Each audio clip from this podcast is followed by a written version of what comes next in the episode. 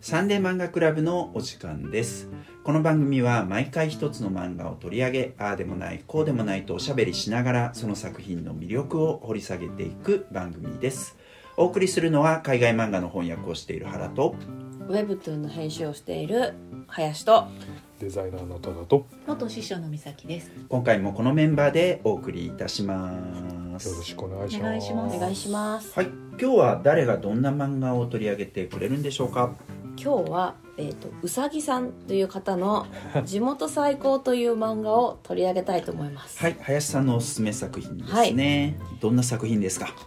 えっとですねどんな作品なんですかね？まあいわゆる日常ほのぼの漫画だと思うんですよ。日常ほのぼの漫画。軽音みたいな。ただ軽しそこの地元がちょっと治安がなかなかにワイルドなところだったっていう点だと思うんですよね、だいぶうん。なるほどなるほど。舞台がフィラデルフィアみたいな。あそうそうそうそう。そんな感じですね。でなんか2巻があの最近出たばかりで、はいはい。えっ、とこの3月14日に2巻が出たばっかり。はい。奥付けの日付的には。ですねっていうことですね。ずっと1巻の頃から取り上げたいなと思ったんですよ、うんうんただこの地元最高の良さは、うん。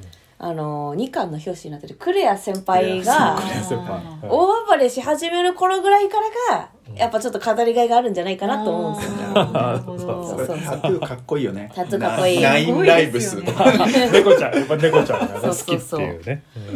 そうなんか1話1巻の冒頭は割と1話完結のあそんな感じだよねすごくね今マイルドに言い方を考えたいんですけど、すごくストレートに伝わる方底辺底辺あるあるみたいな、ああるある小ネタみたいな。そうそうなんかう。ん。試験目を吸うみたいな。こんなにいっぱいあるよみたいな。試験目拾ったみたいなところからなんかそのうん。こうあれ？いつの間にか地元の先輩のお手伝いをしたら引くに引けなくなっちゃったみたいなうんこう闇の濃さが広がってくるのが2巻からなんですよ。あそうですね。ねうん。ものストーリーとしてね。そうそうそう、ただなんか私はこれめっちゃ申し訳ないんですけど、うん。ちょっとここまで治安が悪いこと体験したことなくて 人生で。あそうそうちょっと動物園見る気持ちで見ちゃってはいるんですよあなねるほどね。うん。なるほどねなんとなくですけどなんか多田さんも詳しそうだなってなんとなく。ひどいっすね。おお前お前底辺だろみたいいやいやいやなんかこうアウトローな人が身近にいるんじゃないかなって。いやそんなことはないですそんなことないですか？あひどい漫画ですねこれね。ねでちょっと先にその概要っていうかね、はい。あの側の話しとくと、ええ。っと、これは去年？去年？あそうそうツイッターでまず連載してんの。そうああそうなんだ。それで、うん。えっと1巻が2022年の9月に出てええ。で2巻が、えっと、この1月 ?2 月？あ2月だよね。うん。ほんとつい最近出た、うん。あ奥付け上は3月になってる。そうなん、ですよね。3月14日になってるんだ。そう。えーということですね。で版元があのサイズ社っていうところでズ、えっと、彩りに図書のとって書いてね、うん。えっと、サイズ社も本出してる本が結構特殊なね。そうなんですよ。あの一部発禁になりそうになったら要は草を吸うっていうあやつなんだっけあれざ教えてもらったやつだよね。雑雑草で酔うみたいなやつ酔な。なんだそりゃ。アウトローな本が多めなんですよ。なるほどね。そうですね。うんそれはわかる。うん。うんっていうね。そうそうそう。えっとそういう版元から出てる、ええ。えー作品ですね。だからそれはよくわかりますよね。なんかこうアウトロー雑誌うん。うんなんかある。じ実話死刑アウトロー雑誌みたいな、なんかこうひどい話を可愛いキャラでにやらせるみたいな、あ ちなみにこの作者さんインタビューでおっしゃってたんですけど軽音とか見てなんかそのいわゆる女の子がキャッキャしてる日常うをん。俺の地元でやったらこうというかまはい。あ感じでうん。なんかやったみたいですね。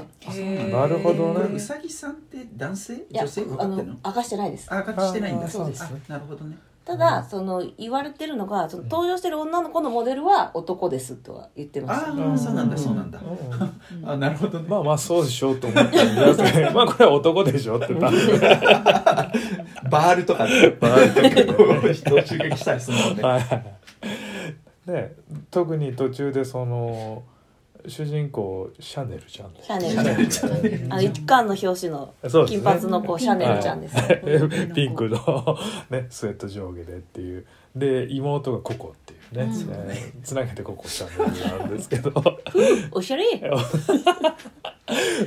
あのね彼女が、まあ、先輩のつてで、まあ、朝顔を育てるバイトを始めるっていう。ところ、うん朝顔という。こ注釈入り、まあ陰湯でね、うん、香りがすごいする植物を、うん。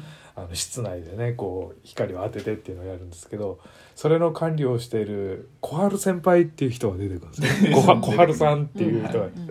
でこの人なんかもう明らかにまあ何ですかあの女性ではないです。よ ねこのなんつうの？あの彫り物の感じとか。ね。あのシャツとだから多分これは本当軽音スタイルなんですよ、ええ。軽音っていうアニメは本当に女の子しか出てこないんですよ、女性しか。そっかそっか。女の子しかいないユニバース。そうそうユニバース。そうですよね。うん。まあ客で男がいたけどあぐらいな感じだよね。ああそうですよね、うん。なるほど。ちなみに小春さんはめちゃめちゃ喧嘩強くて、ええ。お風呂に入ってないから 臭い特有の据えた匂いがして えめちゃめちゃ礼儀に厳しいんですよね、ええヤクザスタイル。え 上から喋るんかいみたいな。でも植物育てるの得と得意なんですよね。そうですね。ずっと番をしてるっていう人ですよね。うん。この後大活躍しては武闘派なところも見せてくれます。ああだね2巻でもちょっとそういうの出てたけどね。でもまあねまあ別に僕は全然そういうアイドロー界隈とか付き合いがあるタイプではないですけどまあでも田舎ってね割とこう狭いコミュニティだからうん。まあそういうやばい人もまあ近くにいるわけですよね、うんやっぱりね。えこういう人いますよねっていう。うん。だから何ですかほ分かるのがそういうアウトローの人っていうのはいきなり暴力のスイッチが入るのに容赦なんですか全然躊躇がない、うん。うん。うん。道具を使う。うん。うん。ためらいがない。ためらいがない。やっぱ目とか鼻とか。急所を押さえに行く。いきなり行っちゃうっていうのは。はいはい。やっぱ普通の人はなかなか顔殴るだけでうん。も相当なもんですけど、もうそういうところでだいぶこのハードルがね極まってる人たちが出てくるっていう感じでやっぱこれは結構リアルな感じなんじゃないかなと思いながら読んでたんですけどうん。ただ一つそのまああの朝顔と言われるマリファナなんですけど、まあ、マリファナをクレア先輩のうん。あのお話でこの地元のいつも試験を拾って廃棄弁当を食べてる非常にこう生活環境の悪い、えーシャネルちゃんが、あのおにぎり屋さん？ううん。んで鮭鮭おにぎりしか売ってないおにぎり屋さんで売るっていう描写があってさすがにこれねえんじゃねえのうん。と思ってたんですよ。うん。で何も知らない人が、うん。そこに来てその何ですかね暗号をね、うん。言うことで、えー野沢菜でしたっけ？野菜。野菜握りさ山菜おにぎり。山菜おにぎり。山菜おにぎりっていうと、まあ、マリファナの入った パケ入りのね。パパケリのおにぎりを売るっていう話が出てきてさすがにこれフィクションだろうと思ってたんだけど、うん。なんかつい先日うん。数日前に名古屋であげられましたよね。へえへえうん、あのたこ焼き屋たこ焼き もっとちっちゃくなってるたこ焼き屋でそれこそ隠語で言うと「入ってたこ焼き出てあのコカインのパケ入ってる。そこに？うん。があげられあ本当なんだ。もしかしてそういうところで情報を仕入れたのかなとか思いながら。なんか可愛い絵でアウトロー雑誌を読むみたいなあそうですごくあって、うん。なんかさこれ2巻には、ええ。えっと、担当編集草加信也が語る裏社会情報っていうのがついてるんですけど。ああそうなんですね。はい。この担当編集の草加信也さんっていう人が、まあ、その界隈相当詳しい人らしいじゃないですか。ね。僕は全然知らないけど。なんか YouTube とかも最近されてて、なんかハングレっていう小説のげ書いたりとか、えーさっき言ったあの雑草でようみたいなやつも編集もされてる、編集そうなんですよ。あーなんか俺プロフィールとか見たら静岡県の沼津市出身って書いてあった。あーああれ？俺近くて。近いですさね草に詳しい。お茶に まあ確かに沼津はそういう雰囲気の街ではあった。ああちょっとやんちゃな感じがそのその界隈では。あいやでもそんなに極度に治安が悪くはないですよ、はい。治安が悪い部分もあったりする。あー。その界隈では。なるほどね。まあでも町の一つのなんていうか姿かもと思います、ん。沼津もはや「ラブライブ!」の街みたいな私の中ではあそういう印あなる象ほどね。あるんですけれども。ね。はい。ラブライブなんだ。あ昔は走り屋のっていうイメージがあいろんな顔があるいろん。な顔がありましたけどね。そうかそうかそうその話も出てくるよね。出てくるのはみんな半グレなんですよね、うん。基本半グレで本職は基本一応出てこないんですよね、うん。影はちょっと感じます影は感じる。多分小春さんはしくじっている可能性はハングレ落ちした。ですよね。って感じはあるんですけどだからそのは半グレ界のあの何ですか？あの世界観で あの進むっていう。でもある意味、うん。ユートピアですね。最さっ高きのどういうこと？帯に書いてあったっけ？最高。天国か地獄かって天さっきの軽音じゃないですけど、ええ。学生時代の一瞬の大人でもない子供でもない、うん。何かになる前の子たちっていう意味では、まあ。その限られた空間のユートピア感が学園ものっぽいっちゃ学園ものっぽいのかなっていうのはちょっと今よぎりました。でも、うん。でも軽音ではミスったらそんな鼻に棒刺されたりしないよ。もちろんもちろんね。なんかベースしくって言ってんじゃねえとか言って。でもでも本当にこのなんていうんですか地元に住んでるこういう生活してる子って外を知らないっていうのは本当あるんで。なるほど。このあなんかあのデニーズでうめえもん食わせてもらって最高じゃんみたいな。なんていう本当に楽園と思ってる可能性があるのが結構怖いっていう。いやでもね本当に ええ。その話は結構今ツイッターでやってる最新話でも書かれてて、ええああね。やっぱここしか知らないいやそうなんですよ。いやしなんかここもっと出ていいからしようよって言っても、ねここ以外わからない、うん。想像はつかないみたいなね、だからやっぱこのタイトルに帰結するわけよ そうそうですそう。そう重いですよね、だから意外にリアルにかけてんじゃないかなと思いました、そっか。僕でも今のこの日本でやっぱだから地元から外に出られないっていうかね。ええ。ある意味そういう意味じゃない。ええ。それがねなんかどれぐらい本当リアリティを持つのかとかって興味深いな。うん。だって簡単に出ようと思えば出られるそうですわけじゃない。ね。あのそしてスマホ持ってますよねこの子たち。スマホ持ってませんまあでしたっけ？連絡用に一応携帯は渡されてたりとかするんですテレグラムム入れろってこの間言ってたからさい そうか。ラインラインとか。足がつかないテレグラムを入れろって。フィリピンあたりから。言ってたから、経由してあのね現代でスマホある世界線だと思ううんと思うんで情報は不足手に入れようと思えば入れられるけど、うん。あのなんていうか漢字読むの得意じゃないんだとかとかね。出てるので、うんもしかしたらテキストからこう情報を得るっていうのがあんまり得意じゃないのかもっていうのとか。電話とかってやっぱさええ連絡先知らなかったら何も連絡もできないそうなん。ですよねそういうなんかメディアなわけじゃないですか、ええそういう意味で言うとね、うん。自由度があるかどうかわからないよね、インターネットの方が自由度は高いな、うん。そこでは、ツールはあるけれどもそれが外にあの出ていく鍵にならない。ならないですね。ならないですね、うん。なるほどねなんか漫画ってなんかゴール例えばうん。何か海賊王になるとか、うん。ええ。おかげになるみたいな、ゴールがえないと読め続けるってなんかあんまできないと思うんですけど、ええ。これはなんか無限に読めるんえですよ。終わりなき地獄。終わり。やっぱ動物園見てる気持ちで読んでるのかな私も。あいえいいやでもなんかこう次どんなやばい先輩出てくるのかなとか、ああそっかなんかそういうところも確かにあるよね。なんかバトル、うん、うん。バトル漫画的なとこもある。あるよね、うん。なんかやっぱさこれ読んで想像するのは牛島くんだと思うんだけどまずうん第一に、うん。牛島くんとちょっとやっぱ違うその漫画っぽさみたいなのがえうん。もうちょっとあるかな。なんかこう、うん。そのバトルものっぽい、ええ。でババトルしてもなんかこうちっちゃいなんかこうなんだ北区と南区かみたいな。公園でぶつかるみたいなね。そうそうそうそれ統一みたいな。だから何なのそれやったってことねみたいな。ものすごい虚しい一応ねあのそうそう。目的目標が設定されてるだけで。そういう。でもかと思ったら、ええ。この結構えあのーなんだっけ名前。えどうした？あクレアさん。ククレアさんが実は全部裏で糸引いてたんじゃないかみたいな、ええ。こう闇っぽさもそうだね。出てくるからね、一応こう癖になっちゃうこの辺りを仕切ってるのはクレアさん。クレアさん、うん。2巻目ではあのライバルのね静香さんっていうのが出てきますけどね、ええ。静香ちゃんは、メンヘラのね。スーパーメンヘラ出所したての。はいはいはい。お疲れ様です。そうそう。キャラククレアターなんですけどさんの方がちょっと上手。そうそうそう、うん。そうだね。クレアさんのところだけなんかこうほら顔が怖くなるじゃない？うん。なんかすすげえリアルになったりするじゃない？それはちょっといいよね。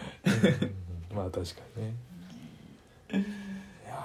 えでも美咲さんどうでした？こいやーこれをうん読んで語れることが何かあるだろうかと。思いまあまあ図書館に置いてもらえないですか。置くといいと思います。あの間違いなく負の連鎖の物語そうでなんすねですよね。うん。あのなんて言うんだろう。歩いたりとか、うん。笑ったりとか楽しんだりするのは全然できる子たちなのに環境があるから変えることができなくて、うん。ちょっと変えたいなって思ったりするけれども、理不尽だなって思ったりするけれどもあの帰れない場所にいるっていうのをしかしけれどもそれをなんかなんかふふって思って読んでしまうっていう それがどこから来ているのかうん。わからなくてちょっとこうこれをどう語れるんだって唯一こう私がたどり着いたのはさっきあのちょっと違うとこから見てるみたいみたいなお話をうん。林さんがされてたと思うんですけどそれであーなんかうんこんなに負の物語で辛いお話なのにもかかわらず、可愛い女の子っていうキャラクターうん。そしてなんとなくこうなんて言うんだろう漫画としてもリアルに決してない感じの絵柄っていう現実感離れしたものを組み合わせることによって、あの知らない世界を知った楽しさみたいなのが 受けちゃうんだわと思いまし異た。決してまあその見慣れの朝顔の育て方とか、うん。全然知ってるわけじゃないにもかかわらず、なんとなくあるあるのように感じてしまったり、うん。なんとなくへえそうなんだっていう知る楽しみがあったりうん。全然あのこの中の話に対してどれくらいの人が「本当そうだよね」とか「いや現実そうじゃない」って言えるかって言ったらなかなか難しい話だと思うんですけどそれでもこんなに多くの人が「へえ」とか「ふふ」って思って楽しめるっていうのがあのーすごくうまくミックスされてるんだなっていうところまではたどり着いたんですけど アバターですだからなんとなく、うん、たどり着きましたええが。うんそれにしてもすごいですよね。と思います。福祉ってってなりますよね。公共の福祉って無力なんだなって思います、まあね。うん。本当特にね初期の方は多いですけどシャネルちゃんちのあのななんもない感じ。う わ、まあ、そこら辺座ってみたいな感じ。でうんこ座りみたいなねうん感じとかが、どうなんだろうこれって、うん。あのそれを笑い飛ばす力強さみたいな評価されるんですか？これに対して。いやどうなんだ。でもけうーん。なやっぱりさ、うん。あの本で買う人どれだけいるんだろうって思っちゃうんだよね俺これ。いやツイッウターで見んじゃない？むみんな、うん。なるほどね、うん俺大学でさなんか漫画の授業やってんだけど、うん。あのこの話とかちょっとした時に、うん。リアクションペーパーみたいなの毎回書かせんだけど、うん。そこにうんあのなんかこう地元最高の話が出て、うん。あのすげえう 嬉しかったです。みたいな子が何人かいて。あ読んでんだ。みたいな。なんかそういう子たちは普通に読んでたりするんだろうし、うん。そこにあるなんかこうネグレクトとかあと貧困とか、うん。なんかそういうようなこととかはええ割と身近というと言い過ぎなのかもしれないけど、うん。全然あり得るような何かみたいな。あの、ええ。こんなに極度じゃなくても何かしらのかけらみたいなのはみんな感じててっていうところが、うん。あの読まれてるのかもしれないですね。うん。これくらいのうん。例えばなんだろうみん来てる近隣の人の顔みんな知ってるってすごいすごい都会中の都会じゃないのでは？とちょっと思う地ところが、元だよねね。まあ郊外って感じですじゃあかね。かなめっちゃわかんないですけど偏見ですけど、うん川崎とかなの川崎川崎。田舎ではなさそうですよね。まあまあ全然ありそうですね、うん。川崎ね、うん。むしろ3万人ぐらいな規模のうん。市とかさ、そういう感じで、あの全然ありそうな気がするよこういう感じ。ビビル感はないですよね。確かにね平地な感じがする、うん。一方でそのなんて言うんでしょう人が少ないところでもうん。今その賑やかにバイクに乗ったりする人は生き残ってるみたいな感じにあるようななんて言うんでしょうね。地元におけるうん。なんかカーストうん。とかそういうのってうん。人が少ない地域でも、まあ、極度なところはないかもですけど、うん。そこそこのところには起こりうる話で、あの一方都会ではでもそういうネグレクトだったりとかあのなんて言うんだろうそういうのは起こりうるっていうかけらがいっぱいもしかしたら入ってるのかもですね。こんなに濃縮されていなくても、うん。現役じゃなくてうも、ん。薄いものはみんな知ってるから、うん。飲んだ時にあこれあの味って感 感じるのかな。想像できうる地獄みたいな感じなのかうんななんかこう生活のちょっと延長線上にありそううみたいな、んそうそういうことなのかな、ん。であとはそれこそさっき言った裏社会の YouTube とかのね、うん。そういうコンテンツとかもいっぱいあったりするから、そうだね確かに。やっぱそれを楽しむ感うん。素地はあったりするんじゃない、でもなんか今ってめくれるってなんかバレるってことめくれるとか言うらしいんですよへーなんか若い子普通に使うらしいんですよ。だからなんかちょっとそのヤンキーなりたい憧れみたいな。あそう昔からあったと思うけどさそんなのは。なんかそれのちょっと延長としてあるけどあんなに暴力が振るわれたくないみたいな。ファンタジーファンシー。なでもでもファンシーとヤンキーはマジめっちゃ相性いい。まあそうですね。まあそういう意味では確かにあのヤンキーファンシー好きですから。そうそうですね。うん。様式美がねあるものが良いですね。でもね結構さちょっとその同級生がちゃんとそのね進学した子が一人いるんだよね、うん。たまに会って「あシャネルちゃんし仕事して元気にしてる?」うん。みたいな感じで。うん「ああのおお弁当、うん。あれお弁当ちょっと悲しかった悲しいね。美味しいよ」みたいな。そうそうシャネルちゃんの住んでる地域では、うん廃棄されたお弁当を格安で売ってるという風景が普通らしいの普で通普通らしい。でもさそれなんかさあまあ廃棄前だけど、ええ。値引きするっていうのはコンビニで今普まあそうですね。通に行われてるんだよねああいやそうすべきむしろ廃棄をしないためにっていう感じのでも見たことないよ路上で路上ではねコンビニ弁当売ってるの見たことないよ。今のところあの適法じゃない気がしますね。うん。だからまあねあのなんつうのあのーバラでタバコ売ってるとかはだいぶドヤ買いぐらいまでいかないとあんまない文化なんで。なるほどあと薬粒単位で売ってるとかですね。そう風邪薬とか。そうそうそう。これね何入ってるか分かんないんだよね、うん。でまあ、困ったことでシャネルちゃんはねあのちょっと民剤とかねすぐこうトリップ忘忘れる。忘れる忘れる。記憶がちょっと曖昧になっちゃってるっていう。結構ねあのおお薬いっぱい出てくるんですよ。ね。だから謎の液とかね。えでもトリップ描写私結構好きなんですよ、あね、俺もすごい好きなところある。フリップ描写。貼ったけどね。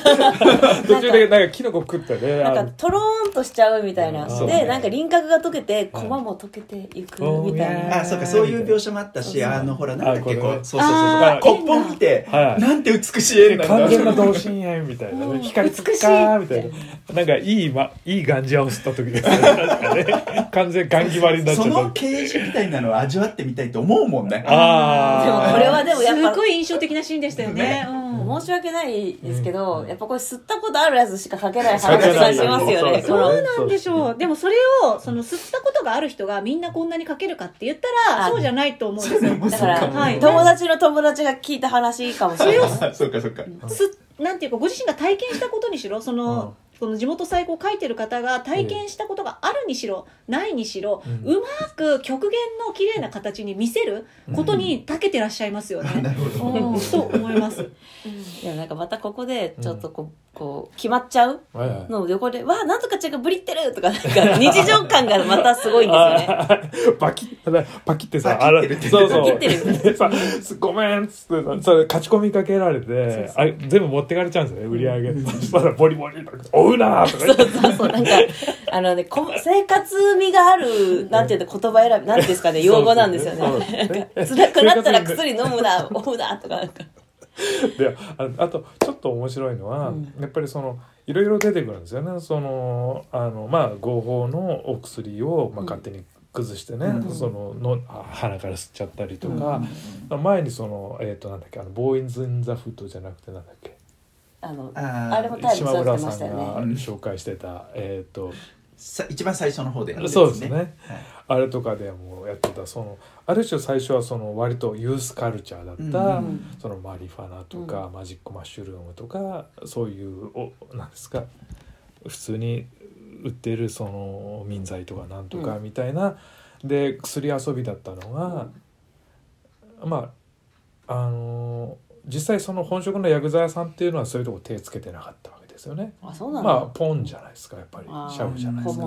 ええまあ静香ちゃんはちょっとねあの後から出てくる、うんか彼女はそっちに手出しちゃって覚醒剤に手出しちゃってっていう感じだと思うんですけどでそれがこうなん地元の薬剤屋さんが拾ってない半グレのある種のこう資金源っていうか、はいはい。そういうそういうものになっていくっていう裏社会が吸収してってっていうなんですかね2000年以降のリアルみたいなのがうん。結構反映してるようななる気がするんですほどね。ええ。で後半でで静香ちゃんっていうのは2巻目で登場するんですけど、クレアさんのライバルです。ライバルです。ライバルな上にかまってちゃんってひ非常に困った人なんですけど、まあ、ちょっとこのなんて育成環境に問題のある人が非常にそういうところになんかこう甘えたり依存するっていうのもある種結構リアルな感じがすると思うんですけど。があのなんだ海外輸入の,、まあ、あのラフィンガスっていうのをも持ち込むっていうのがあって、うんうん。まあねあの風船ガスを、ね、バルーンバルーンをね作中に出てくる。そう。であの北区と南区のある種のこう何ですか中国境地帯が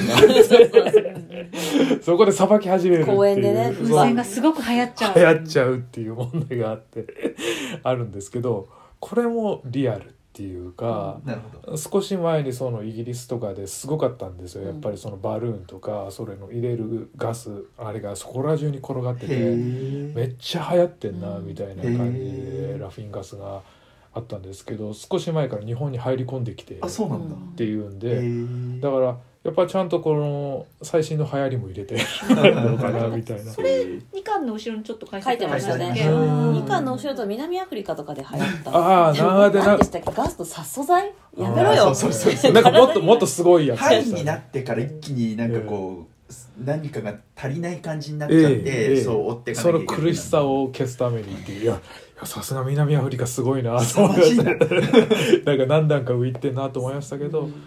だからそういう感じもなんかこうふざけた感じでありながら結構なんかあの今のリアルみたいなのも入れてんのかなとか思いながら、はすごく知ってる気がしますうねん。思った以上にファンタジーじゃないのかなとか思いながら、あの、うん。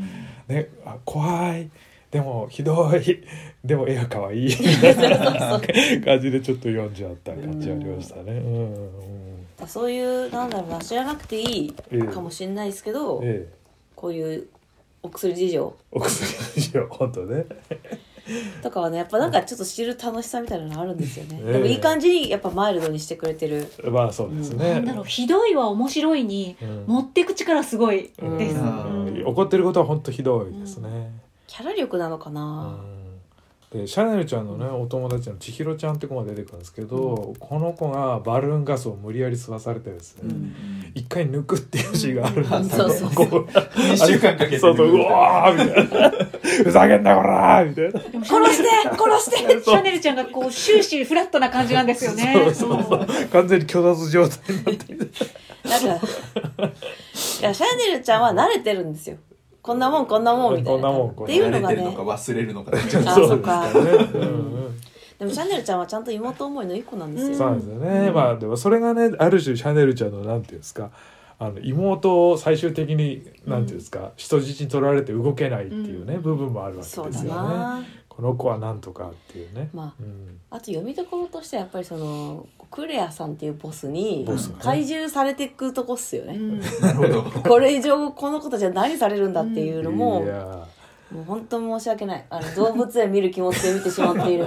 特にでも2巻はクレアさんがもうバッサバッサと、はい、静香さんに応対するその力を見せつける感じありましたね、え公演のシーンは大変えあの二重三重にも衝撃なシーンがうん 重なってましたね。そう千尋ちゃんがね引き抜きかけられますからね、うん。刺したり殴ったり引いたりが割と日常でだからみんななんていうんですかね躊躇なくするのがすごいですね。ねえいや まあ本当に漫画みたいって思うかもしれないですけどこういう人はいますから 本当にこう暴力に躊躇がない人っていうのは。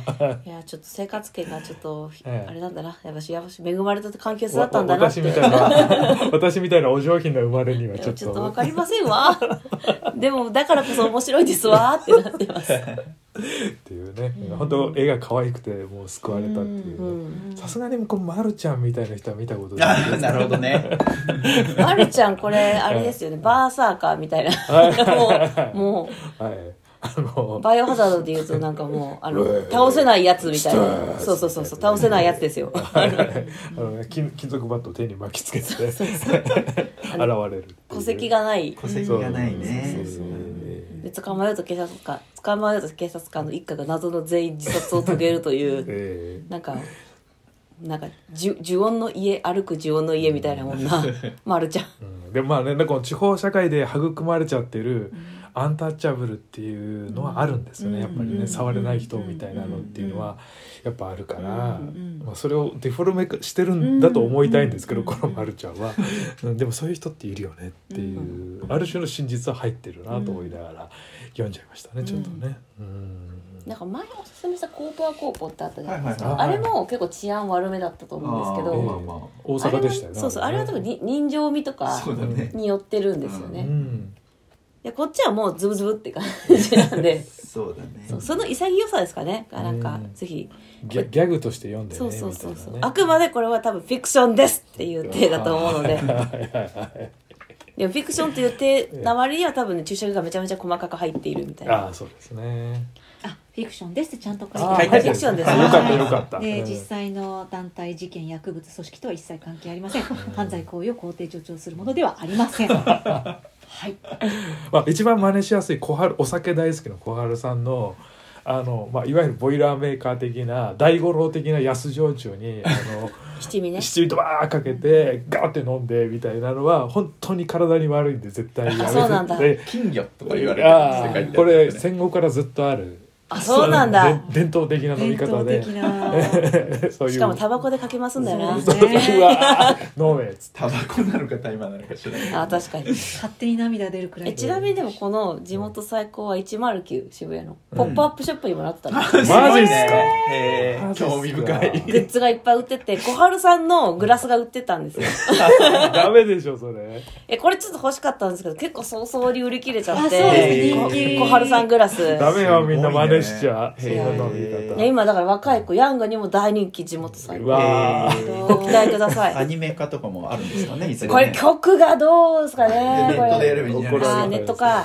これなんかサウスパークみたいにピーピー言いまくるとか なるほどねでその後息止めて走るとも完全にもう決まってしまうので。謎のライフハック。そうそうそうやだ。血血を回してね。いやでもこれ本当に誰が考えるんですかその民剤細かく砕いて鼻からスーッと決まるとか、ええ。ねそのそういう人悪いこ間ライフハック本当すごいなと思います本当に。と 本当にシャネルちゃんねもうちょっとやめた方がいいみたいな 思いますね。だって風邪薬自体は飲んでも多分体に問題はないじゃないですか。まあいっぱい飲むとダメですけど。ああダメです。ねやっぱ鼻から吸ってのがダメなんですかね。ねやっぱり粘膜からね直入れちゃうっていうのは だいぶ危ないですよね、うん。いやでもほらクレあのクレアさんも今後どんどんいろんな意味で出世すると思うので、うん。皆さんツイッターフォローして今後期待です。ここでやめとくわみたいな。クレアさんちょっともうちょいねクレバーなとこもあるんで、うんこの人ね。そうですね。ええ。多分あのクレアさんがちょっと車飛ばして海行けるぐらいなんで、うん。多分う海が近いところなんだな。地域なのかもしれないですね。ね。うん。川崎はあるかもしれない。川崎はあるんじゃない実際ね。とかなんだっけな。あのそう。みんななんか暇を持て余してええ。ノリでタトゥー入れるとか。そういうそういう日常が。くれっていうね。牧獣とね。まんじって入れちゃった。そうそうそうなんだろうなこのなんかリアルな感じ。ええありそうみたいな。ね結構ねバッツリも入れちゃってるね筋彫りだけじゃなくてね静香さんとか小春さんとかはだいぶやっぱ先行っちゃってるなっていう感じですよね。うんうんクレアさん若干おしゃれタトゥーですね。あ全然おしゃれでしょ でも実際いたらちょっと距離なんですかね、うん。ちょっとあやべえな。距離取らないとってな はじゃあみんな推しを見つけてほしいこのい。おしをね。地元最高たちの。そんな感じです。はい。はい。特殊詐欺も出てきます。あ特殊スタジオもね出てきます、はい。気をつけてください。はい。ということで今回は林さんのおすすめ作品ですね。うさぎさんの地元最高を取り上げました。えー次回は誰がどんな作品を取り上げてくれるんでしょうか？はい次回は私美咲が「いやはや熱海くん」という田沼朝先生の作品でエンターブレインさんから出ているものを紹介します、はい、全然違う作品えっ、だ、と角川ですね。角川。ね角川はい、はい。うん温度差で死んじゃう温度差。はい、えー、次回はその作品を取り上げたいと思います。ということで今回のサンデー漫画クラブはこれでおしまいです。以上原と。林と。ただと。美咲でしたまた次回お会いいたしましょう。それじゃあまた。